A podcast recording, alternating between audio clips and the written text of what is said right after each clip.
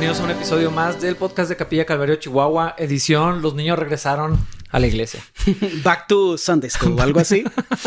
de regreso a escuela dominical. Es, es, muy extraño porque nunca se fueron. Ajá. O sea, técnicamente toda la, todo el tiempo hemos recibido niños, pero sí. ya tenemos el área de semillas que se llaman los niños de capilla.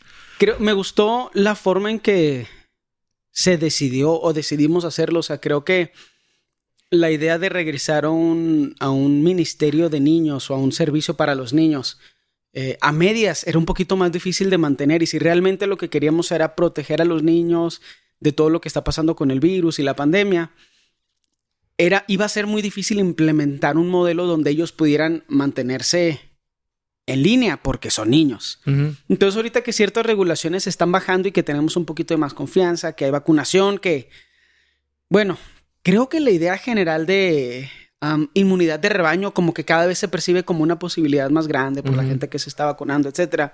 Creo que ahorita la idea de que los niños regresen y que tengan sus actividades separadas es, es, está perfecto.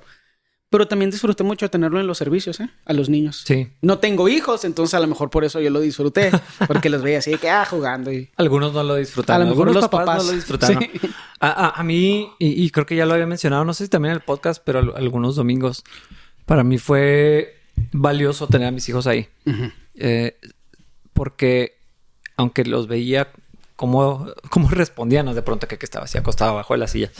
Pero pero a, a, había elementos que estaban recibiendo. Uh -huh. y, y, creo que participar de la de la adoración corporativa es algo que vamos a mantener porque se me hace bien importante uh -huh. que los niños se sigan sabiendo parte de la iglesia. Claro. Y que los salones no es la guardería para que los papás estén a gusto en la iglesia. Sí.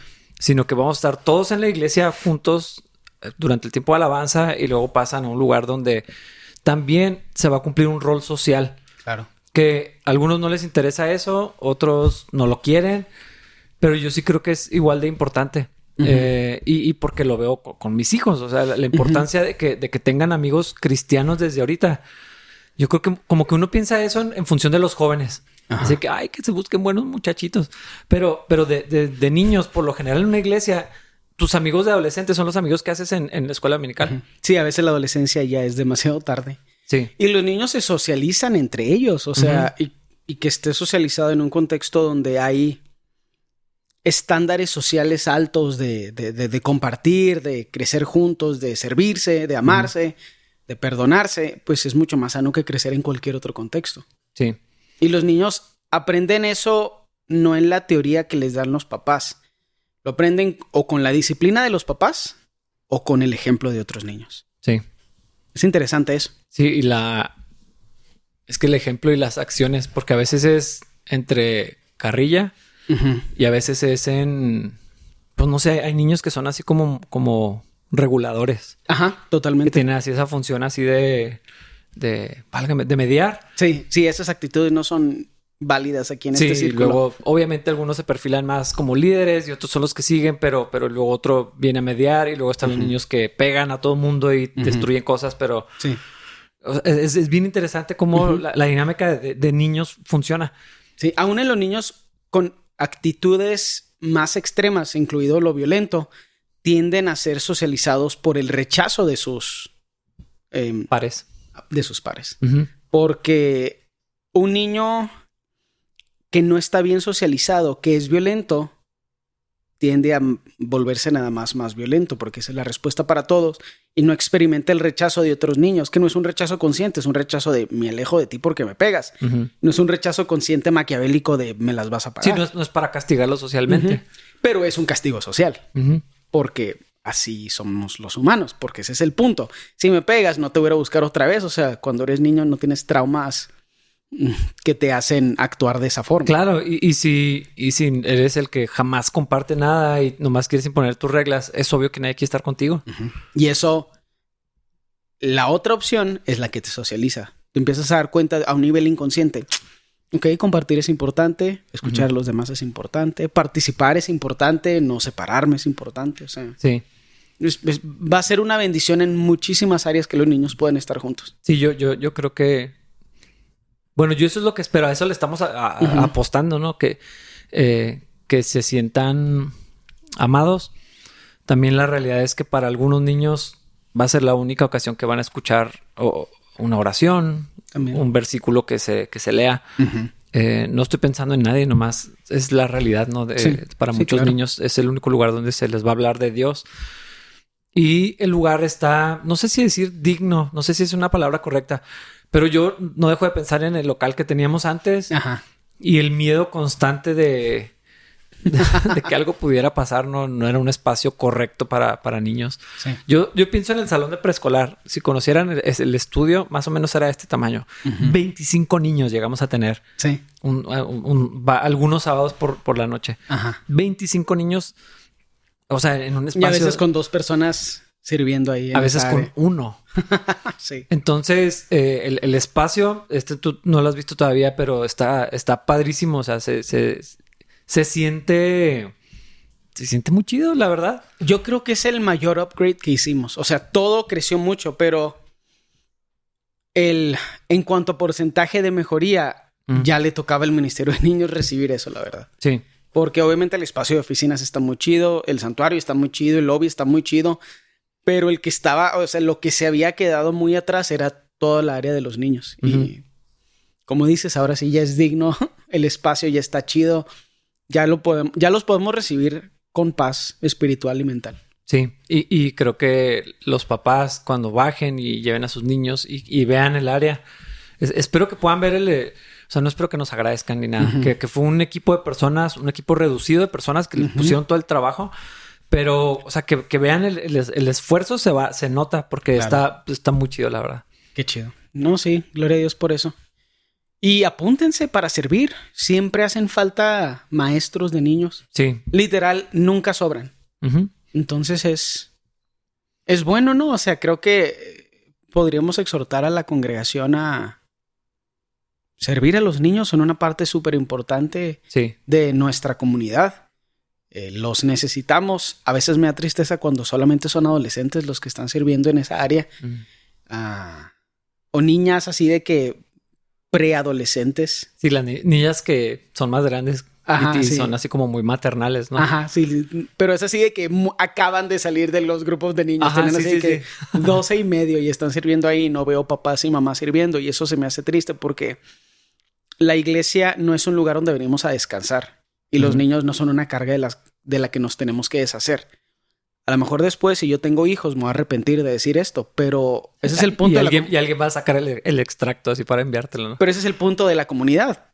Sí. Es verdad, ahorita que lo digo sin hijos, y si Dios me permite tener hijos y me cansan, también va a ser verdad entonces. Entonces, si es verdad para mí, en el presente y en el futuro, es verdad para los demás también. Sí.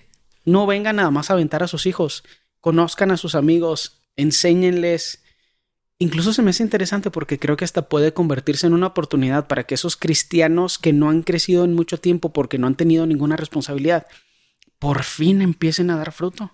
Sí. Porque leen la Biblia una vez a la semana para prepararle la clase a los niños. Y es que eso es lo interesante con, el discipulado de los niños. E, en, la vida yo creo que puedo aplicar este principio, pero en particular con los niños, nomás tienes que ir un paso adelante. Ajá. O sea, si no sabes mucho o no has podido a lo mejor tienes mucho tiempo como cristiano y no has, no has podido definir o, verbalizar tus, tus convicciones. Pero al preparar una clase, nomás tienes que ir ese paso adelante y, estudiar lo suficiente para comunicarlo a, un lenguaje sencillo y que los niños lo puedan entender.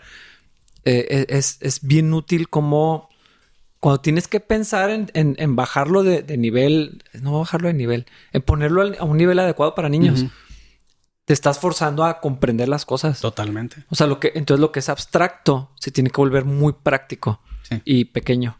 ¿A quién se le adjudica esa frase de si no se lo, si no lo puedes explicar en cinco minutos, no lo entiendes? Creo que hay gente que dice que es Einstein, no estoy seguro. Pero a mí me gusta cambiar el enfoque a si no se lo puedes explicar a un niño, realmente no lo entiendes, pero también revela muchas cosas de tu carácter o de tu personalidad que te has permitido tener. Y me encanta la idea de que el fruto del Espíritu Santo en un ministerio de niños tiene que estar activo y es entrenado. Y tienes que ejercerlo porque el amor, el gozo, la paz, la paciencia, la benignidad, la bondad, la fe, la mansedumbre, la templanza, todo está en nuestro, en nuestro trato con niños. Y creo que se vuelve más obvio cuando no es, son nuestros niños. Sí. Porque yo no tengo hijos, pero tengo mis sobrinos. Y es, yo, si yo los estuviera criando, estaría haciendo un terrible trabajo porque prácticamente me pueden hacer lo que sea. Pero no son mi problema, no son mis hijos. Sí, en la noche tú vas a dormir en tu Ajá, casa. exacto. Sí, sí, sí. muy cómodo pensando cómo están sufriendo sus papás porque les dio un chocolate. Pero cuando tenemos que pensar en todas esas cosas y tenemos que sentir o vivir todas esas cosas del fruto del Espíritu Santo por niños que no son los nuestros, creo que empezamos a crecer en áreas que no notamos tenemos carentes. Sí, y, y fíjate que algo en, en- en particular en, en esto de los varones, o sea, de Mm. los hombres. Sí. Todos entendemos y hemos escuchado ese pasaje de que los niños se acercan a Jesús, ¿no? Dejad a los niños venir a mí. Y, y creo que la mente colectiva es, sí que padre que vayan allá con las maestras, pero no sé si has, o sea, los niños no se sienten cómodos alrededor de cualquier persona. No, para nada. Y, y más cuando tienen ya ciertas habilidades, así como que, o sea, hasta te lo dicen, ¿no? Ajá. Eh, yo lo sé, pero, Sí. pero vemos a, los niños alrededor de, de Cristo, o sea, y que lo podía tomar y usarlo de ejemplo y no, no se dice tanto en la Biblia, entonces no podemos crear una historia que no está allí, pero yo estoy convencido que los niños se sentían como alrededor de Cristo. Eh, y, esa, esa parte de que los, los niños podamos, digo, pue- puedan ver a, a Dios reflejado en sus papás, varones, en los pastores y líderes de la iglesia, en, en- en- en hombres en la comunidad, eh, que, que probablemente podrían, podríamos decir que son los tres pilares pa- para la- o sea, la- el núcleo familiar, los líderes en la iglesia y la comunidad. Eh, te- tienen que poder ver a Cristo. Sí. Entonces tienen que poderse sentir cómodos de interactuar con, con hombres y mujeres ad- adultos en un ambiente seguro y, y a nosotros mismos vernos como alguien que debe estar continuamente reflejando el carácter de Cristo. Sí. Sí, Eh, totalmente. entonces, lo que estoy tratando de decir es, los niños deberían de sentirse como a nuestro alrededor. Si no vamos a crear una generación como la que ahorita es millennial y centennial, donde hay un desprecio por ser adulto. Creo que eso es algo que ha pasado. El divorcio y la confianza con la confianza que la gente le tiene al divorcio como la solución para todos los problemas. Ha creado ausencia en los padres, obviamente también la flojera de innata de los hombres hace eso. Pero me da la impresión de que tenemos una generación o dos ya de des- que desprecia a los adultos porque no convive con adultos y desprecia el crecer y las responsabilidades porque se las adjudi- le adjudican abandono, le adjudican um, separación de la familia, le adjudican falta de libertad, cuando en teoría la vida adulta es todo lo contrario. Sí, se- ser ignorados y todo eso también. Tiene, tiene un impacto muy fuerte y esa es la parte también, por cierto.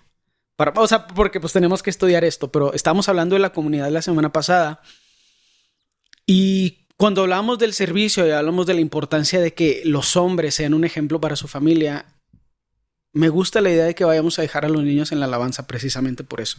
Mm. Porque espero que a los papás les dé vergüenza no alabar a Dios frente a sus hijos y que eso los motive a ser los sacerdotes de su casa. Porque la responsabilidad que Dios pone sobre nosotros, además de poner el pan sobre la mesa, es un estándar muy general. No dice qué tipo de pan ni con tantos lujos. Pero el, el estándar de sacerdote de tu casa, ese es un estándar absoluto. La Biblia no dice que tus hijos sean ricos y que traigan la mejor ropa, los mejores tenis y que les compres carro cuando sean adolescentes. La Biblia no dice eso. A lo mejor diría lo opuesto. No en todas las áreas. Trabajen, obviamente. Pero sí habla de lo que le pasa a un hombre que no es el sacerdote de su casa. Sí. Entonces, que, que hay una interacción natural entre los padres y los hijos. Cuando todos estamos alabando al Señor de forma colectiva y que ellos puedan ver vulnerabilidad ante nuestro Señor. Que puedan ver congruencia durante la semana. Creo que eso va a transformar las familias y tengo la certeza de que ese tipo de relaciones hace la adolescencia menos insoportable. Porque todos los adolescentes son insoportables. Pero, y no se aguantan ellos solos. Entonces, si son sí, sí. insoportables, No, no, no me voy a arrepentir de decir eso. Pero un hijo que tiene una buena relación con su papá, que ve congruencia entre la relación que él tiene con su padre y su padre tiene con Dios. Creo que crea libertad para comunicar, creo que promueve muchas cosas de libertad en comunicación que a veces no suceden porque los papás están así en la alabanza. Sí. Porque están muy ocupados de ser cool. O viendo el teléfono. Ajá, en vez de ser buenos sacerdotes de su casa. Sí. Y si no pasa los domingos, no pasa entre semanas. O sea, no hay que engañarnos. Sí. Es que ah, ah, creo que es un momento donde se redondea. Ajá. O sea, decir. Donde culmina. Sí. donde decimos, si, si yo digo, tenemos que ir a la iglesia porque es importante. Eh, lo que, lo que yo haga estando en la iglesia, cómo interactúe con mis hijos. O sea, todo eso que dijiste, creo que sí es como la cumbre o así la cereza del pastel, donde se, se, se, se cubre todo lo, demás, así es como si pones crema batida o alguna cosa así en el postre, ¿no? Que no, ni siquiera me gusta la crema batida. Pero eh, como, que, como que ahí se cierra y entonces si yo les he dicho a mis hijos que vivimos para la gloria de Dios, y todo lo hacemos para la gloria de Dios y para disfrutar de Él para siempre. Y cuando estamos en el tiempo de alabanza, por levantar las manos y cantar, aunque cante espantoso. Pero, pero eh, ellos van a ir viendo esa coherencia y, y, espero que otros hijos lo vean en sus padres, pero también lo vean en la comunidad. Totalmente. Y entonces eh, ahí no tiene que ver ni las preferencias ni las personalidades. Eh, ahí estamos para alabar a Dios y entonces creo que ese tiempo sí va a ser, sí es importante, no va a ser importante, sí es importante. Y entonces venir a la iglesia no es llegar temprano y desde temprano los, los echo para allá abajo para... Sí eh, sino vamos a, venimos juntos a adorar el nombre del Señor y nos separamos. Por y ya, aprendemos o somos enseñados en niveles o en formas diferentes. Pero no, yo estoy completamente de acuerdo y la exhortación para los hombres, no es para las mujeres, es alaba al Señor cuando estés aquí, vato. Te ves ridículo cuando no lo haces. Mm. O sea, literal, no engañas a nadie, dude. Eh, necesitamos hombres de Dios. Sí. No es cierto, no es cierto. Tu esposa y tus hijos necesitan hombre de Dios. Yo no necesito a nadie.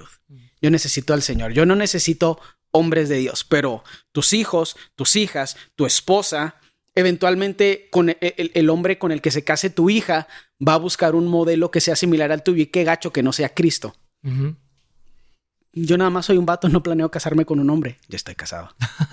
Pero sí me explico, no es cierto. O sea, esto es importante, esto es importante. La comunidad necesita hombres, es cierto. Pero más que la comunidad, necesitas ser un hombre de Dios para tu esposa. Eh, es que suficiente. Es que no puedes ser un hombre de Dios en la comunidad si no eres un hombre de Dios en tu casa. Exactamente. Eso no existe. No. Entonces, y, ese es el, problema con la percepción que, tenemos, percepción que tenemos del liderazgo masculino pensamos que los líderes son los que están al frente. Y es cierto que hay unas posiciones que Dios ha, delegado. Pero alguien que es líder, un hombre que es líder, no necesariamente va a hablar nunca en el micrófono. Pero tú los ves los domingos, vienen con su familia. Y son, son una bendición, no eh. son una necesidad, pero tenerlos es una bendición. Sí. Pero no podemos decir, porque creo que lo que no quiero que parezca es que tenemos una agenda nosotros no somos los beneficiados. Sí, sí, sí, sí. Tu esposa y tus hijos son los beneficiados. Y en consecuencia, tu comunidad. Sí, eso permea a la comunidad, claro. Pero los que lo necesitan hoy, ya, son tu esposa y tus hijos. Sí. Porque cómo escojan su trabajo, cómo escojan su carrera, cómo escojan a su esposo y a su esposa, tiene que ver contigo y con el Señor y con tu relación y si eres un buen sacerdote de tu caso o no y vas a pagar las consecuencias por el resto de tu vida, pero ellos también van a pagar las consecuencias de tu indiferencia por el resto de sus vidas. Y la neta, someternos a la voluntad del Padre no es tan complejo. Nada más deja de hacer lo que quieres y empiece a caminar con dificultades, con fallas, dentro de la voluntad del Señor, como puedas. Sí, claro. Rodéate de personas que quieren verte caminar con el Señor. Busca ayuda. Pero no es complejo, no, es algo metafísico extraño a lo que solo algunos pueden accesar. Está disponible para todos, pero tienes que rendir esa parte de tu orgullo y empezar a vivir en la voluntad del Señor. Si no sabes cómo, pregunta. Tal vez esa es la parte que muchos tienen que rendir, el orgullo de no saber. Pero a tu esposa le hace falta un hombre de Dios. pues yo creo que debería ser tú el esposo, obviamente, ¿no? O sea, sería muy extraño. Yo no creo que el pastor es el hombre de Dios para tu esposa. No, no, no. Creo que tú eres el hombre de Dios para tu esposa. Yo tengo mi esposa. Gracias. pero, pero eso se me hace importante porque creo que a veces parece que tiene una agenda. la comunidad necesita hombres de Dios o la iglesia necesita hombres de Dios porque queremos crecer o que diezmen o no sé. O ponerlos a hacer cosas. No, pero no, es cierto. No es una necesidad de la iglesia. Es una necesidad de tu familia. Porque lo que no hagas tú, Dios va a proveer quien lo haga. Y la Biblia promete, la mies es mucho y los obreros un poco, entonces a lo mejor nunca va a haber muchos. Pero quien sí necesita, quien sí se va a ver beneficiado inmediatamente de que te conviertas en un hombre que vive los pies del Señor, es tu esposa y tus hijos, dude. Sí. Hazlo ya, o sea. la, gente la gente se espera hasta que ya sucede algo trágico para, para juntársele al Señor. Se me hace tan extraño eso. Y, y, a veces, cuando es así, es temporal. Es lo triste. Sí, como las enfermedades. Necesitamos ser más como Cristo, nuestros hijos lo necesitan. Y no tengo hijos todavía. Pero sí lo necesitan. O sea, desesperadamente. Sí, esa sí es una necesidad profundísima, porque las consecuencias de no, mucho las estamos viviendo. Imagínate la bendición que esos padres serían, porque luego eso sobreabunda. Ajá. Pero los que lo necesitan, es, piensa en tu hijo, vato, lo amas, tiene tu cara. Así de fea como está, la tiene, o sea, hazlo por él. Gracias a Dios, mis hijos se parecen a Wendy. ¿Qué? ¿Qué tal de ser Jonás? Está igualito tío. Dios lo libre. Voy a leer en el capítulo 3, seguimos en Efesios. El plan secreto de Dios. Cuando pienso en todo esto, yo, Pablo, prisionero de Cristo Jesús, por el bien de ustedes, los gentiles, a propósito, doy por sentado que ustedes saben que Dios me encargó de manera especial extenderles su gracia a ustedes, los gentiles, tal como antes les escribí brevemente Dios me reveló su misterioso plan. Cuando lean esto que les escribo entenderán la percepción que tengo acerca de este plan, eh, que tengo de este plan acerca de Cristo, perdón. Dios no se lo reveló a las generaciones anteriores, pero ahora por medio de su Espíritu lo ha revelado a sus santos apóstoles y profetas. Y el plan de Dios consiste en lo siguiente, tanto los judíos como los gentiles que creen la buena noticia gozan por igual de las riquezas heredadas por los hijos de Dios Ambos pueblos forman parte del mismo cuerpo y ambos disfrutan de la promesa de las bendiciones porque pertenecen a Cristo Jesús. Por la gracia y el gran poder de Dios se me ha dado el privilegio de servirlo anunciando esta buena noticia. Aunque soy el menos digno de todo el pueblo de Dios, por su gracia, Él me concedió el privilegio de contarles a los gentiles acerca de los tesoros inagotables que tienen a disposición por medio de Cristo. Fui elegido para explicarles a todos el misterioso plan que Dios, el Creador de todas las cosas, mantuvo oculto desde el comienzo. El propósito de Dios con todo esto fue utilizar a la Iglesia para mostrar la amplia variedad de su sabiduría a todos los gobernantes y autoridades invisibles que están en los lugares celestiales. Ese era su plan eterno, que Él llevó a cabo por medio de Cristo Jesús nuestro Señor. Gracias a Cristo y a nuestra fe en Él, podemos entrar en la presencia de Dios con toda libertad y confianza. Por eso les ruego que no se desanimen a causa de mis pruebas en este lugar, mi sufrimiento es por ustedes, así que deberían sentirse honrados. Esta porción está súper intensa. Sí.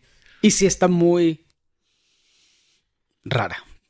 No quería decir misterioso, pero está muy misterioso, se está extraño. Eh, particularmente la última parte siempre me ha dado mucha curiosidad. Mm, ¿El, último versículo o, No, toda la última porción cuando habla de...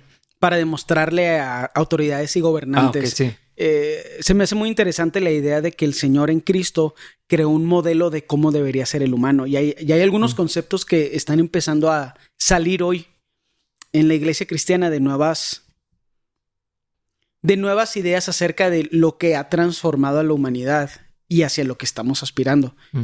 Y, y a la luz de esto se me hace muy interesante.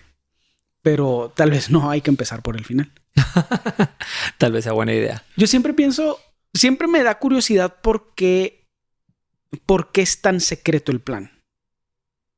¿Por qué no es más obvio? Porque se me hace que es obvio a nivel espiritual.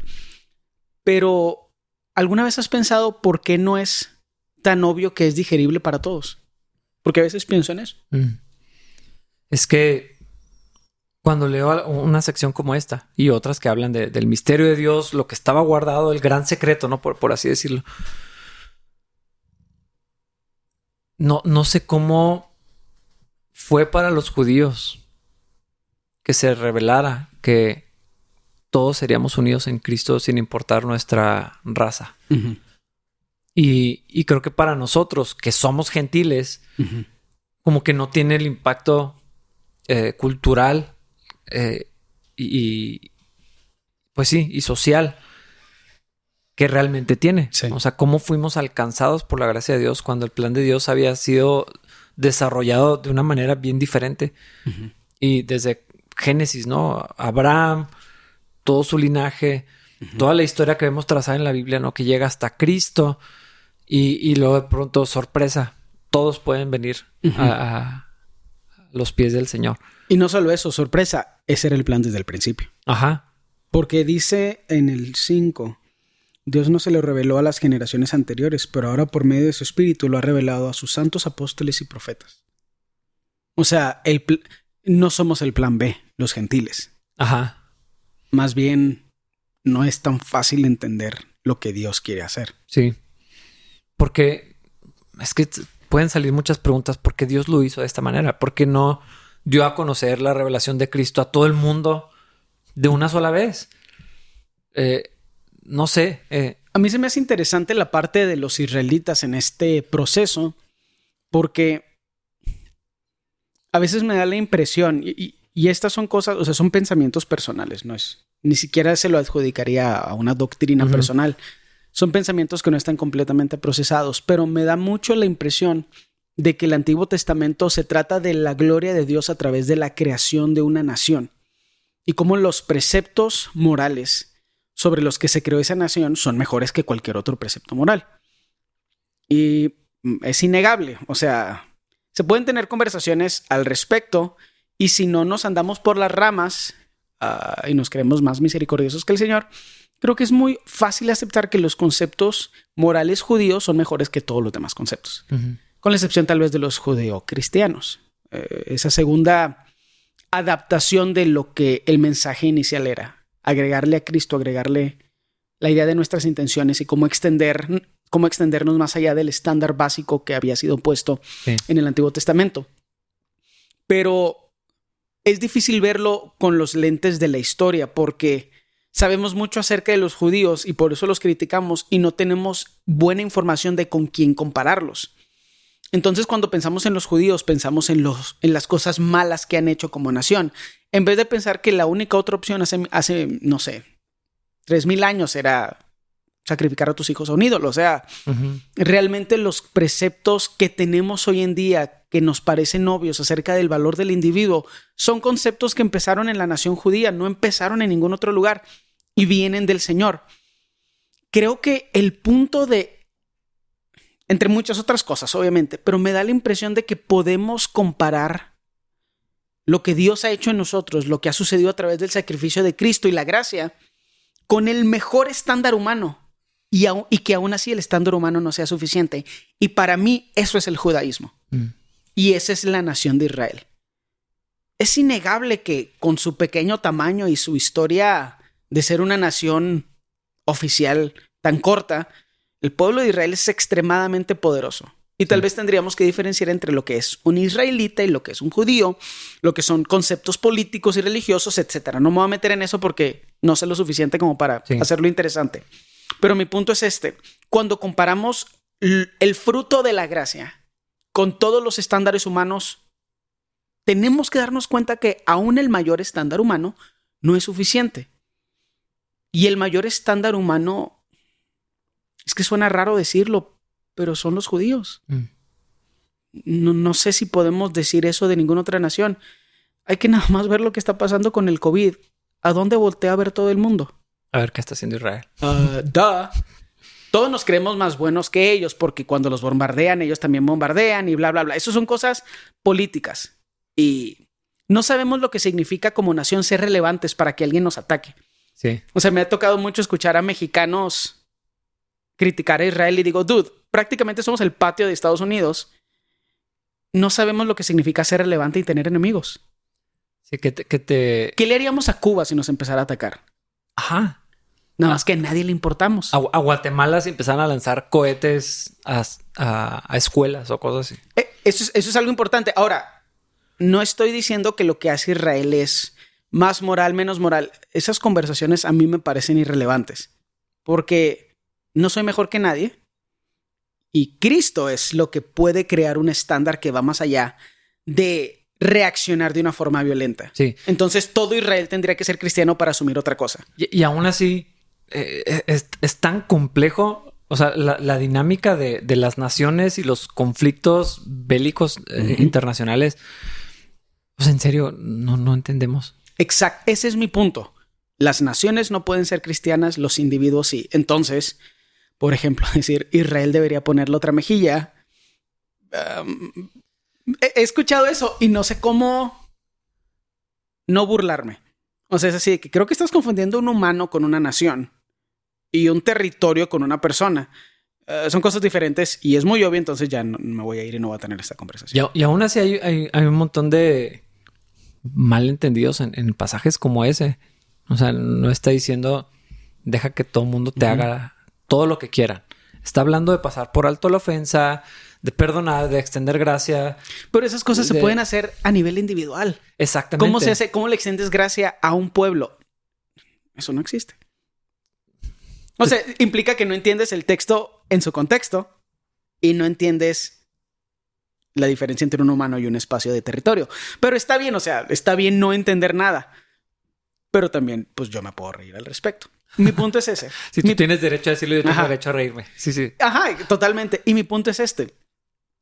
El estándar moral humano más alto no se compara. Es animal carnal y diabólico comparado mm. con el fruto de la gracia en nosotros. Y lo que sucede cuando tenemos amor, gozo, paz, paciencia, benignidad, bondad, fe, mansedumbre y templanza.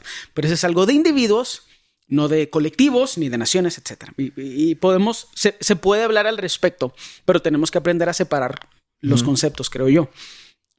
Y, esa es la parte que se me hace interesante de por qué no fue revelado a los, an, a, a, a, los ancestros de, de, de, Pablo y por qué fue revelado en el momento que fue revelado. M me da la impresión de que parte del plan divino era enseñarle a la gente qué tan buenos podían llegar a ser en sus fuerzas. Mm. Y enseñarles en Cristo lo insuficiente que es cuando somos fuertes en nuestra, en nuestras eh, cuando somos morales en nuestras propias fuerzas mm. o sabios en nuestro propio entendimiento. Pero es uno de miles de interpretaciones.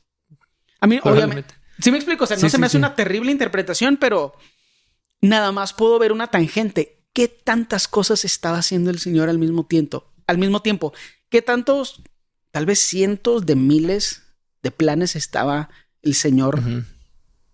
Manejando al mismo tiempo? Sí, eh, yo he mencionado esta idea de multipropósito. Yo, o sea, yo así lo creo, ni siquiera sé si es correcto, pero si cuando algo que pasa en tu vida, o sea, tenemos la certeza que Fernie es afectada, tu familia es afectada, la familia de Fernie y probablemente varios de nosotros uh -huh. eh, de diferentes maneras. Y Dios está cumpliendo propósitos cuando algo creemos que nos pasa a nosotros, en realidad Dios está logrando muchas cosas en un solo evento. Y estamos hablando de una comunidad de, o sea, cerrada, pequeña. Sí. Eh, no, no, yo no puedo imaginarme eh, más que a la luz de lo que la misma, la misma palabra de Dios dice. Si la Biblia dice el misterio, el, el, el gran secreto que estaba guardado, eh, o sea, usa palabras bien grandes para describir estos eventos. Sí. No podemos verlo como menos que eso, uh -huh. aunque no lo entendamos. Sí. Esa es la cosa. Yo no lo entiendo. Yo no sé qué significa todo ese misterio de Dios. Yo no sé por qué lo hizo. Esto que decías tú podría ser una de las posibles razones en, junto con muchas otras. Pero es que ese es el detalle. Lo digo y yo sé que está incompleto y no se siente poquito incompleto, se siente uh -huh. absurda y extremadamente incompleto. Uh -huh porque nada más puedo ver una cosa al mismo tiempo. Sí. Creo que creo que a lo mejor estamos respondiendo mi pregunta inicial, porque es misterioso, a lo mejor no es misterioso nada más, no damos para más. Probablemente. ¿Eso te parece baja autoestima? Más bien me parece ver a Dios en la medida correcta. Mm. Porque si Dios fuera un Dios que pudiéramos entender todo lo que hace, eso sería como un humano, entonces. Ajá. O sea, un humano mayor. O sea, sería un Dios Tal pequeño. vez ni eso, porque hay canciones donde dicen que no entendemos a las mujeres tampoco. Entonces, Dios sería como son las mujeres en las versiones de canciones Que así que supuestamente nadie las entiende y cosas por el estilo. Eh, pero... Y es así que tiene hambre, vato, pues nada más dale de comer. Ya que te, dijo que le llevaras un restaurante y no le compraste nada, se te lo dio a tu aniversario. No es tan difícil entenderlas. Nomás no seas un tonto toda la semana. sí, no seas zarro todo el tiempo, no la ignores todo el día. Y, ah, ¿qué, ah, qué, rollo que está pasando? Al parecer no son tan imposibles de entender. los misterios de la humanidad. o sea, es que creo que... Creo que tenemos una soberbia muy extraña a los humanos de pensar que sí podemos entender lo que hace Dios. Al mismo tiempo, Dios se ha revelado a nosotros y podemos acceder a Cristo y a su sabiduría. O sea, la Biblia habla de eso. Corintios habla de eso, Romanos habla de eso. Pero, pero también la, Biblia dice, cuando vas a la casa de Dios, no se te olvide delante de quién estás hablando. O sea, porque tú, polvo, gusta más chango, pero no aplicaba tanto aquí. Perro muerto. Perro muerto. Gusano de Jacob. Todos términos bíblicos. No es baja autoestima. O sea, tú de este tamaño, no se te olvide que cuando vas delante de Dios, está Él sentado en su trono de gloria, habitando en luz inaccesible. Nomás no se te olvide. Sí. Piensa en las visiones de Ezequiel, de Isaías, eh, lo que le pasó a, Moisés, que experimentó un poquitito, las visiones de Juan. eh, o sea, lo hay, utiliza la palabra terrible cuando está expresando la visión de la gloria de Dios. Que pueden ser, o sea, la parte que puede ser percibida por los sentidos humanos. Exacto. Que los perros ven más que nosotros, los animales escuchan más que nosotros, o sea. O sea, los seres espirituales que, menciona aquí, ¿no? O sea, son cosas muy sublimes. Sí. E, entonces. Y terroríficas. Los ángeles. Los, los, los ángeles son cosas raras. Los serafines, que ah, eh, ándale, los serafines. O sea, seres muy extraños. O sea, eh, eh, también. Lovecraft, Lovecraftianos. Es, es que está bien extraño cómo la probablemente del Renacimiento es donde más tenemos nuestra cosmovisión y pensamos que los ángeles son así bebés gorditos y que los querubines son los mismos pero más grandes con, con arcos. Cuando me imaginé Elías así con unas alillas. Uh, por favor, por favor, que no lo podría encargar porque está rechoncho este vato. Lo de Cupido. Ahora para el 14 de febrero. Entonces, eh, creo que eso nos, nos ha hecho perder de vista, pero el poder el poder. O sea, y esos son los seres que te revelan que te estás acercando a la presencia de Dios. Lo vemos desde Génesis, ¿no? o sea, cuando pusieron a, los querubines, no eran, no eran ángeles parados así como haciendo la guardia fuera del palacio de Buckingham. O sea, eran unos seres espantosos. Sí, cosas prácticamente indescriptibles. Sí. Eh, que, el, mejor intento de describirlo es, pues tiene cuatro caras y se mueven siempre para adelante y tiene ruedas que giran y, o sea, y ojos que ven para todos lados y tú, como algo llenos de, de, ojos se tapan con unas alas y ah, se tapan sus pies y su cara y así. Sí. Que, espérate, pero son, unas cosas fantásticas, impresionantes y no es Dios. Ajá. Y no es Dios como quiera. O sea, nomás es la antesala de la gloria de Dios. Estaremos confundiendo el potencial de acercarnos con el potencial de entenderlo. Probablemente, pero, pero creo que o sea, aún así deberíamos de considerar todo eso. Nuestros mejores hombres, a mí me gusta llamar así a, los héroes de la fe, ¿no? O sea, humanos, sujetos a pasiones, pecadores, necesitados de un salvador. Pero, pero me refiero a ellos como nuestros mejores hombres, ¿no? Cayeron de rodillas así. Eh, Cuando veamos a Cristo, vato. Vamos a, así a todos, así de que, ah, canijo, no sabía. Como que no entendemos el estándar, dude. Porque a todos nos van a dar premios. Eso, a eso a mí me encanta esa idea. Todos nos van a dar premios. Y pues la mayoría de nosotros vamos a saber, ah, y ahorita va a venir Jesús y le vamos a... Mm. O sea, a lo mejor es algo que vamos a tener en la mente, pero lo vamos a ver y vamos a entender, ah, ok. O sea, yo pensé que yo me merecía esta cosa, que me regalaron por, al por algo que al parecer hice. Y luego lo vamos a ver y yo, ay, no, qué pena ponérmelo enfrente de Jesús. pienso en Job. O sea, así de, de oídas te había oído me cayó la boca porque estoy bien tonto, no sabía nada de lo que estaba diciendo. Pienso que algo así, pero más sublime vamos a, experimentar. Y, y, si consideramos eso, la santidad de Dios, creo que es un atributo que últimamente he estado pensando mucho en él. No es mi palabra del año ni nada así. palabra del año. Sí, o sea, o sea, nomás pienso en, eso, o sea, la, santidad de Dios, lo que esto representa. Al, considerar todas estas visiones que estoy eh, hablando, y que me pueda acercar a orar. o sea, o por la, medio de la oración, perdón, y decirle, Dios, esto es lo que necesito. Sí. Que nos atrevamos a pedirle cosas Ajá. y decir, "A- anhelo. Que no nos mate inmediatamente. Y, y, lo- y luego considerar, o sea, digo, si, si, vi- si tuviera las visiones de Ezequiel, de Isaías, de Juan, le, le pediría lo que, lo que le pido. Eh, y, luego entonces esto tan asombroso y luego que la Biblia diga, eh, acérquense con confianza. O sea, como que lo hemos trivializado. Sí. Sí, sí, sí. ¿Cómo vamos a, a tener confianza si viéramos la gloria de Dios? No tendríamos miedo de acercarnos. Y entonces la invitación de acercarnos a un Dios tan glorioso, tan grande, y todo este misterio de que los que estábamos lejos, que no lo merecíamos, que insuficientes, que ni siquiera teníamos la bendición de ser del pueblo de Dios, ¿no? Para, para, Sí. para conocer la ley que revelaba a Cristo. O sea, lejos allá, así en las montañas perdidos, y que fuéramos alcanzados. Se me hace algo impresionante y, y yo sé que no lo alcanzo a comprender. Sí, sí. Es los perros en la mesa agarrando las migajas. Las migajas, sí. Pero, pero eh, me, me gusta la idea de que en el plan de Dios esté la unificación de judíos y gentiles. O sea, es que es difícil ponerlo en palabras porque no entendemos todas las consecuencias y todas las implicaciones del plan. Al menos en lo que sigue no hay, pues nosotros somos gentiles. O sea, no hay mucho, no hay mucho que debatir porque todos los cristianos que no somos judíos creemos esto que sigue, que el plan de Dios, porque me gusta, el plan de Dios consiste en lo siguiente, es que Pablo es mi escritor favorito. Tanto los judíos como los gentiles que creen en la buena noticia gozan por igual de las riquezas heredadas por los hijos de Dios. Ambos pueblos forman parte del mismo cuerpo y ambos disfrutan de la promesa de las y de las bendiciones, perdón, de las promesas de las bendiciones porque pertenecen a Cristo Jesús. Por la gracia y el gran poder de Dios se me ha dado el privilegio de servirlo anunciando esta buena noticia. Pero no hace, o sea, no mucho antes de esto y, y en algunas culturas un poquito más recalcitrantes de la cultura judía, a todos los que no eran judíos se les trata, o sea, se les llamaba perros. Entonces no solamente éramos los enemigos de Dios, éramos la gente a la que su pueblo Despreciaba. Sí, sí, sí. es extraño, o sea, es enemigos en toda la función de la palabra.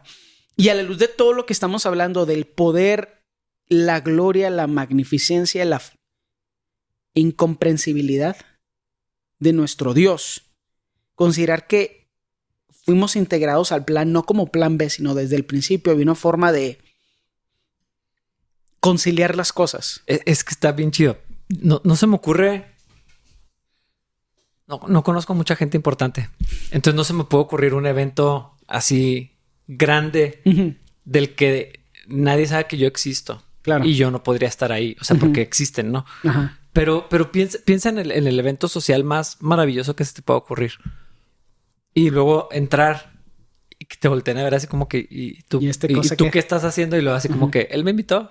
El mero mero. Ajá, sí. Sí, sí. así. poder ir a saludar al dueño de la casa. Sí, o sea, e- es, es eso, pero mejor. O sea, es, ajá, no me merecía estar aquí, pero él dijo que podía venir.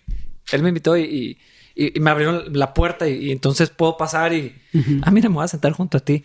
Y, eh, o sea, Interesante, sí. entonces, o sea, para, para los judíos, te digo, no- nomás me lo puedo imaginar basado en lo que sé de la cultura, ¿no? Así como los, los perros y gracias a Dios porque no soy un gentil ni un perro.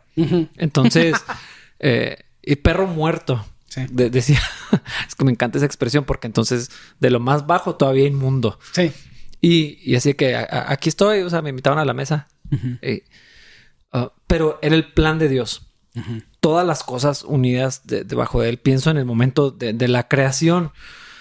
Yo no sé cómo hubiera sido si Adán y Eva no hubieran eh, tropezado, si no hubieran caído. Claro, claro, eso es una pregunta interesante. Eh, o sea, me da curiosidad cuál era el plan de Dios o, o- o qué, qué iba a pasar. No sé, no sé cómo decirlo porque, Porque es confuso. también- Levanta la pregunta, ¿para qué existir? Sí, O sea, ¿para qué nos hace existir? pero pues ahí nos creó y, y- y ahí puso y, y- o sea, de alguna manera está restaurando todo a, a ese plan. O sea, a que estemos en, en asombro de Dios, en comunión con Dios, disfrutar de Dios, glorificar su nombre. En reverencia de Cristo. Y que en reverencia de Cristo y viéndolo como una figura digna de imitar. Y ahí es donde todo esto regresa a la familia, a la comunidad, a por qué el modelo de Cristo es mejor que cualquier otro modelo. Porque todas estas cosas no son divinidades que están lejos, son cosas que aplican a la vida cotidiana, porque la grandeza del Señor y su misericordia que podemos experimentar en Cristo es el modelo al que aspiramos, es lo que queremos hacer. Y todo eso se revela en nosotros como hijos, como padres, como empleados y empleadores en todas las áreas, como gente en autoridad y sometidos. En todos esos modelos, ser como Cristo es la mejor opción. y, regresando a mi punto que, que, decía al principio, Cristo es un mejor modelo a seguir que el modelo, del, el modelo de los judíos. El modelo de los judíos es mejor que cualquier otro modelo moral humano, pero Cristo es mil veces mejor. Y si vamos a aspirar a algo, hay que aspirar a ser como Cristo, no a ser judío. Que tal vez esa es otra cosa rara que nos está pasando ahorita. Sí, sí, sí. Tenemos una idea bizarra del valor de ser judío. Y por cierto, eso es antibíblico y es obvio aquí. Y es que eso está bien padre porque literal es lo que está diciendo. Ah, pues si los judíos que todos los tenemos en tan, digo hablando como cristianos, ¿no? Yo no, en lo personal, pero tan, en tan alta estima, tan, tan, el pueblo de Dios y cómo quisiera ser, y lo, pero literal está diciendo, no. Si eres, o sea, ahora eres tú, pero es que no soy judío, quisiera ser judío porque sería más del pueblo de Dios. No. Es, este era el plan y ahora un solo pueblo, una sola iglesia, un solo cuerpo, eh, real, sacerdocio, real sacerdocio, linaje escogido, nación santa. Y que no seas judío es irrelevante. Porque eh, ya somos eso. Hijos de Abraham. Ay, quisiera haber sido hijo de Abraham. Ah, Romanos dice que somos hijos de Abraham por medio de la fe. Y, y el sentido figurar. Eh, y en sentido literal, no, no es cierto. No quiere ser hijo de Abraham porque habría sido de los que. sí. Tiro a José. No, no es cierto. Eso es. De Jacob. De Jacob. Pues como quieran, nietos, bisnietos de, Abraham. Linaje de Abraham. ¿Qué, cosa fea hicieron los hijos de Abraham? No, pues nada más fue Isaac. ¿No es cierto, Ismael? Serías Ismael. Musulmán. Qué rollo. Lejos de Dios. O sea, es que. Serías el enemigo del linaje de Dios. Probablemente no serías Isaac. Y es que está, está bien padre. O sea, todas las todas las riquezas de la gloria de Dios, del misterio de Dios.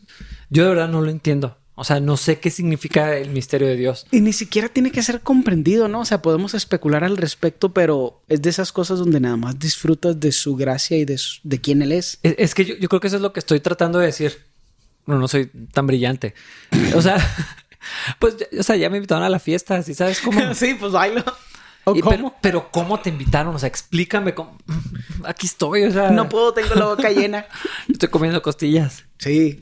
Eh, eh,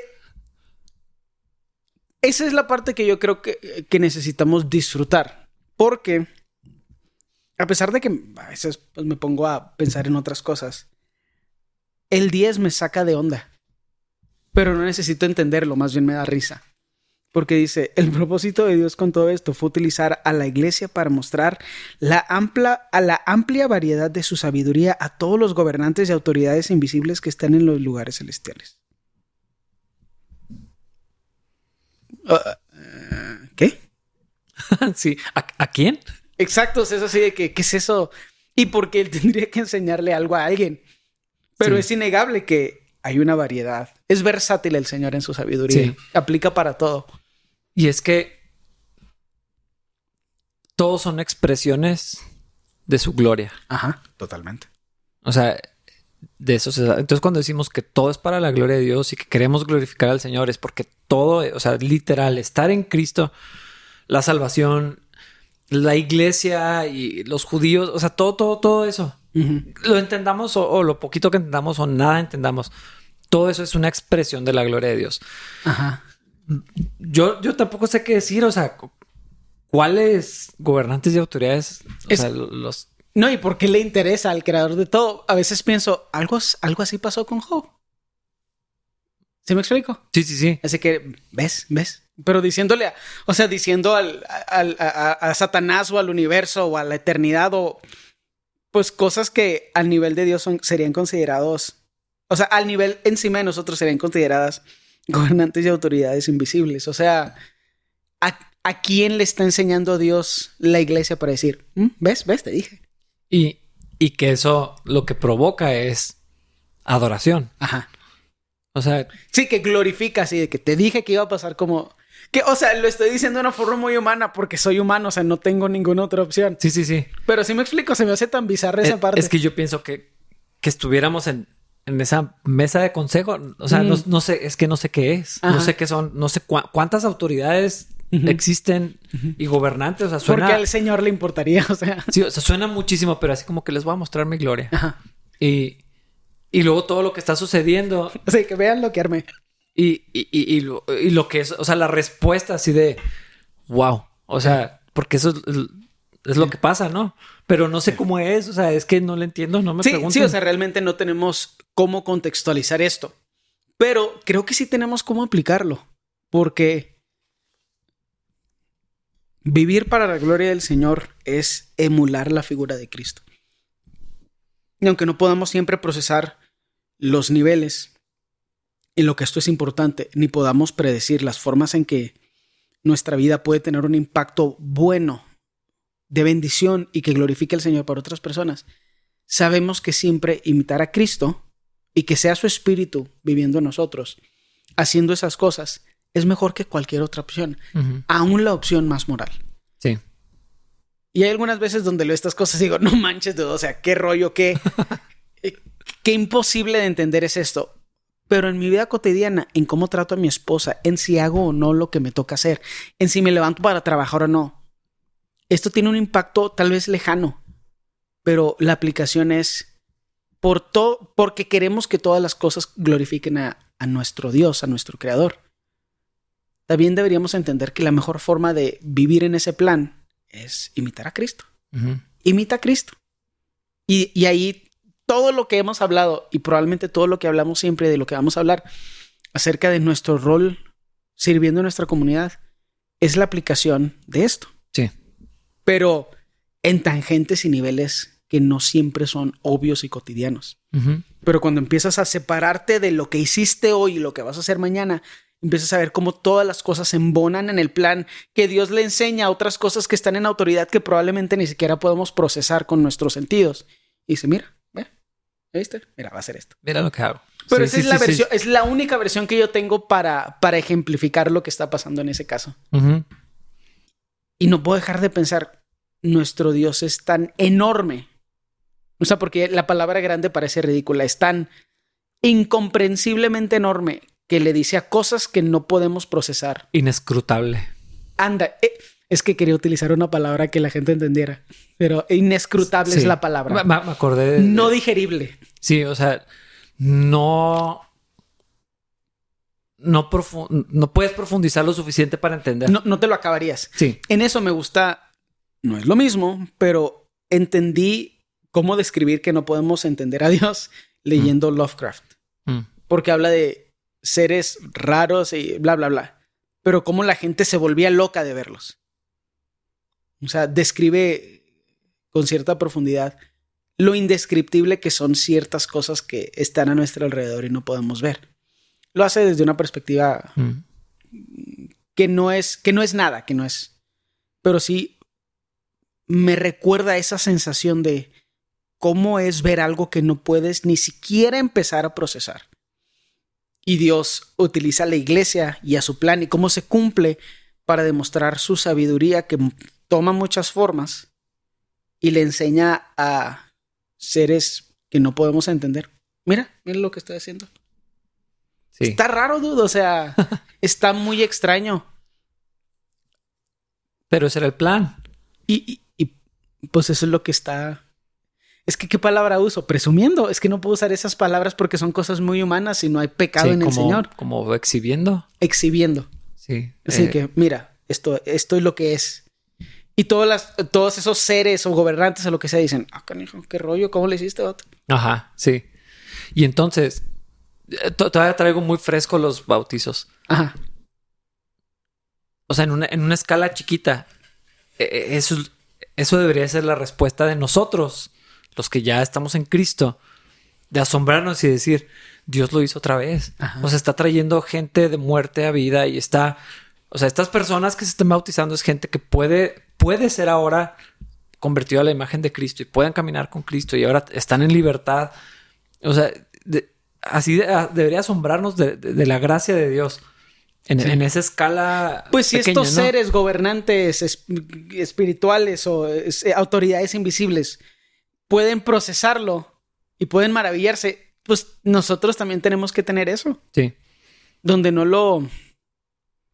¿Cuál es la palabra cuando le quitamos el valor? Que no lo... Como minimizar. Sí, que no lo minimicemos o no seamos indiferentes o no se nos acabe esa, esa habilidad para sorprendernos de nuestro Señor. Sí. Que es, no sé de dónde viene, espero que nunca se acabe en mí. Sí, que, que como los niños. Ajá. Hay una foto en particular de, de los bautizos. Sí, sí, sí, sí. Donde la ves y dices, e, eso es lo que Dios pide. O sea, así esa fe como de niños, ese asombro que, esa entrega que tienen los niños a lo que le digas y, y, cómo lo asimilan y, lo creen y... Sí, es que la certeza en quien te cuida no es algo que puedes fingir. Sí, y entonces pues vamos en círculos a lo que iniciamos hablando, ¿no? Del el regreso de semillas, de todos los niños eh, y, la oportunidad de dejarlos en una condición favorable para que conozcan a Cristo y, puedan vivir esto y se repite y se repita hasta que el Señor venga por nosotros.